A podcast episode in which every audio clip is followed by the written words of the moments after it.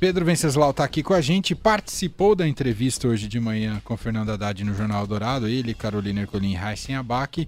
Queria um pouco da sua avaliação sobre esse aspecto também, a gente sentiu até na, no comportamento do Haddad na entrevista de uma nova empolgação com a pesquisa IPEC. Eu acho que isso deu para perceber no tom da, da, da, entrevista de hoje também, né, Pedro? A pesquisa IPEC e também as, os treques internos do PT já apontavam é, um crescimento nessa reta final e, sobretudo, no interior. E o Haddad falou disso no começo também da entrevista, de que eles, estão sentindo uma onda vindo do interior, uma mudança de humor no interior. E a campanha do Haddad, ela, ela detectou e transformou em peças em comerciais, em inserções de rádio, sobretudo, é, uma série de erros que estratégicos que o candidato Tarcísio cometeu, é, no, alguns no primeiro turno e que estão reverberando no segundo e outros no segundo turno. Erros de estratégia de narrativa aqui em São Paulo. O Tarcísio está sendo obrigado a voltar atrás em várias propostas. E isso daí eh, pega mal para o eleitor. Por exemplo, a questão das câmeras. No afã ali de querer agradar aos bolsonaristas mais radicais no primeiro turno, o Tarcísio foi lá e prometeu acabar com as câmeras no uniforme dos policiais. Um processo que vai ser caríssimo, processo que vai ser difícil operacionalmente, um processo que desagrada a cúpula da Polícia Militar e é, a instalação das câmeras é uma vitrine do atual governo, que é hoje é o Rodrigo Garcia, mas que era o João Dória, e que, tem, e que foi é, que é referência em vários lugares do mundo. Né? É, outra questão que persegue o Tarcísio foi uma fala dele na sabatina do Estadão e FAAP, no primeiro turno, quando inclusive eu questionei ele sobre a, a ideia da então candidata senadora Janaína Pascoal de acabar com a obrigatoriedade da vacina para os funcionários públicos, para quem trabalha nas repartições.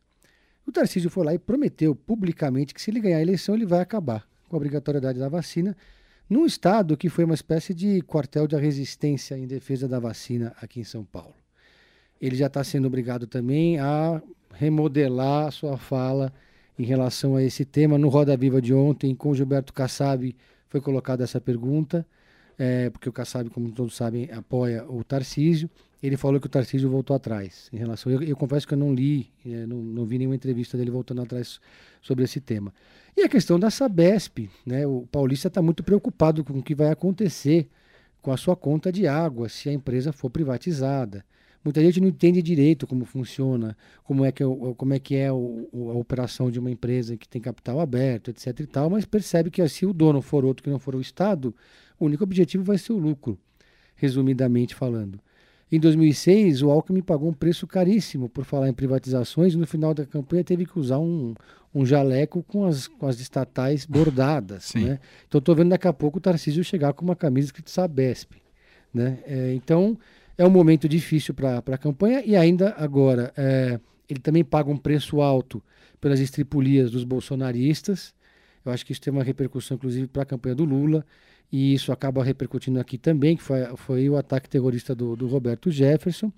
E agora, mais recentemente, esse episódio de que revelado pela Folha de São Paulo, de que um assessor do Tarcísio, que seria inclusive um agente da BIM, que também ninguém sabe por que, que ele está fazendo ali, porque os candidatos a governador, ao contrário dos presidenciais, eles não têm uma escolta oficial, Sim. Polícia Federal, nem nada disso. E uma gravação lá mostrou que ele é, a Folha revelou que ele, esse assessor pediu para apagar, para a Jovem Pan, para o cinegrafista da Jovem Pan, apagar as imagens. E aí cria-se todo um questionamento, porque isso aí né, abre uma série de questionamentos a respeito do que aconteceu de fato naquele evento, que logo de cara foi tratado como um atentado contra o Tarcísio. O próprio Tarcísio não fez questão de desmentir, os bolsonaristas foram para a rede dizendo isso, depois já mudaram um pouco, já não era mais o atentado contra o Tarcísio, era um atentado, era outra coisa, e depois ficou provado que não era crime político, não tinha nada a ver com isso. O próprio Tarcísio parou de falar no assunto. Né? E a gente sente o clima, a mudança de clima na campanha, sim, porque no início do segundo turno o clima na campanha do Haddad era de velório.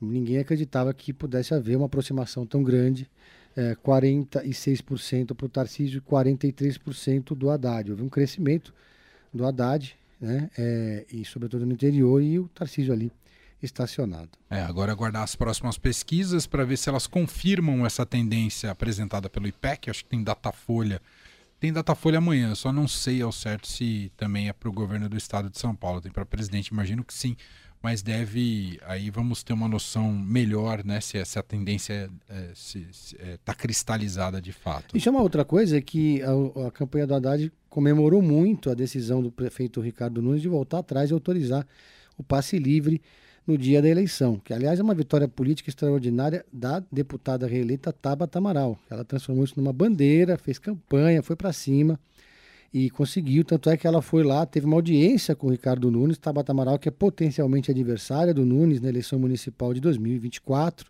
Ela é tratada como candidata a prefeita ali pelo PSB, mas conseguiu essa vitória. E é importante porque uh, a, o, eleitorado paulistano é onde que aqui em São Paulo é que reside a maior votação do Haddad, né? E, Sim. e agora depois na, na sequência Santo André acabou de liberar também agora à tarde o passe livre. São cidades onde o Haddad tem um desempenho melhor do que o do Tarcísio. Rodrigo ainda não se posicionou sobre isso, né, Rodrigo Garcia?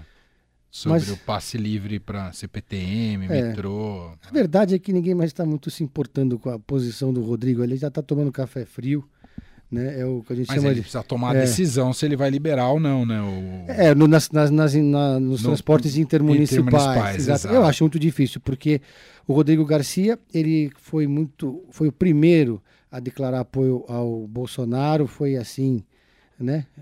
Instantâneo. Sim. Estendeu o tapete vermelho para o Bolsonaro naquele mesmo palácio onde João Dória fazia as coletivas é, em defesa da vacina, quando o Bolsonaro estava atacando as vacinas. Aliás, deixou todo mundo muito muito constrangido no palácio, eh, os, os os auxiliares, os assessores, os funcionários, os garçons, ninguém entendeu nada do que estava acontecendo ali. E agora ele está mais preocupado em mostrar serviço para o Bolsonaro do que qualquer outra coisa. Né? Não só o Rodrigo Garcia, como boa parte do PSTB de São Paulo.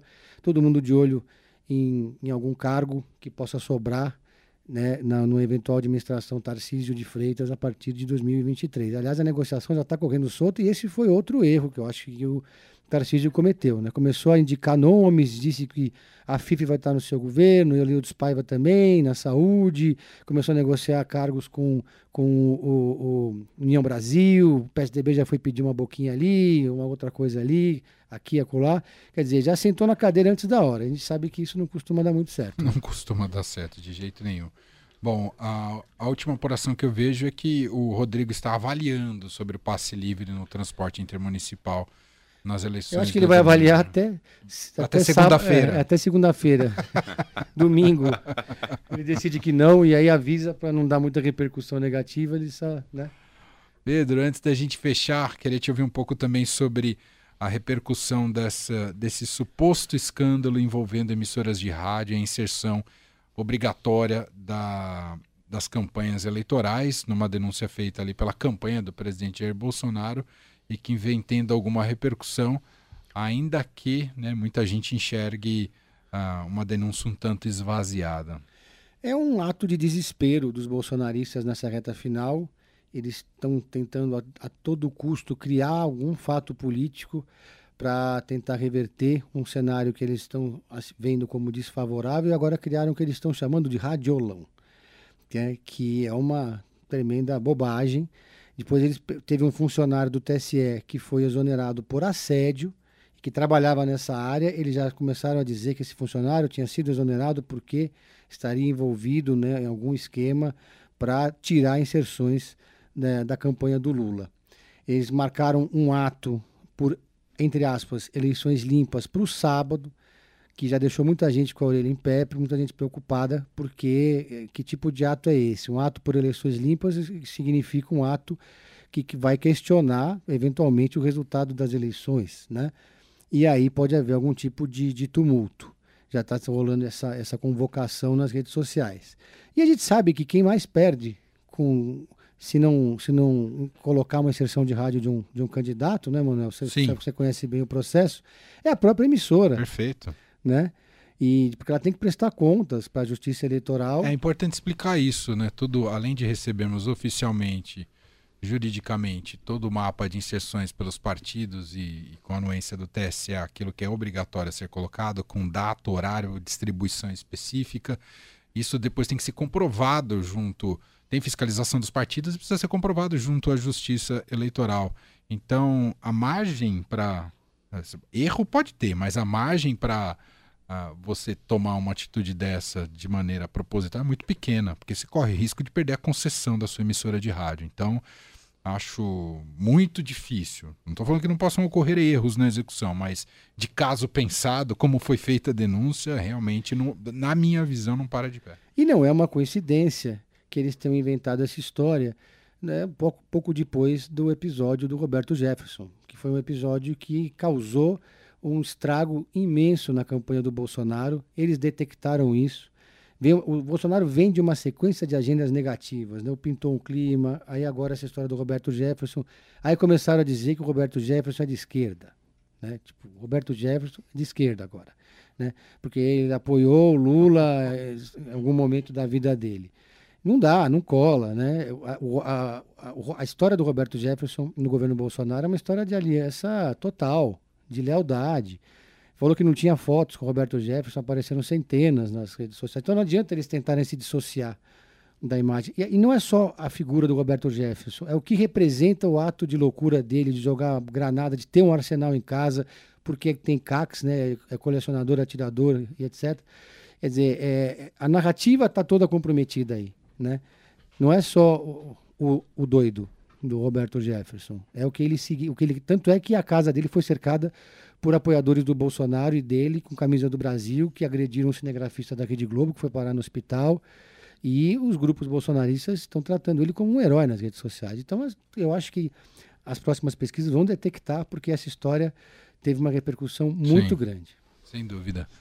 Bom, Pedro Venceslau, repórter de política do Estadão, fecha com a gente sempre com uma dica do Pedro em série. Qual é a de hoje, Pedro? Imperdível eu diria, é Argentina 1985. Ah, entrou na Netflix, não é? Amazon. Ah, é Amazon? Amazon. Ah. É com Darim, né? O bom e velho Darim, que estava com saudade de ver ele na produção argentina, que faz o papel de um promotor que investiga os crimes da ditadura. Aliás, um bom momento para assistir esse filme. É um baita filme, vale muito a pena, está muito bem no papel, Darim.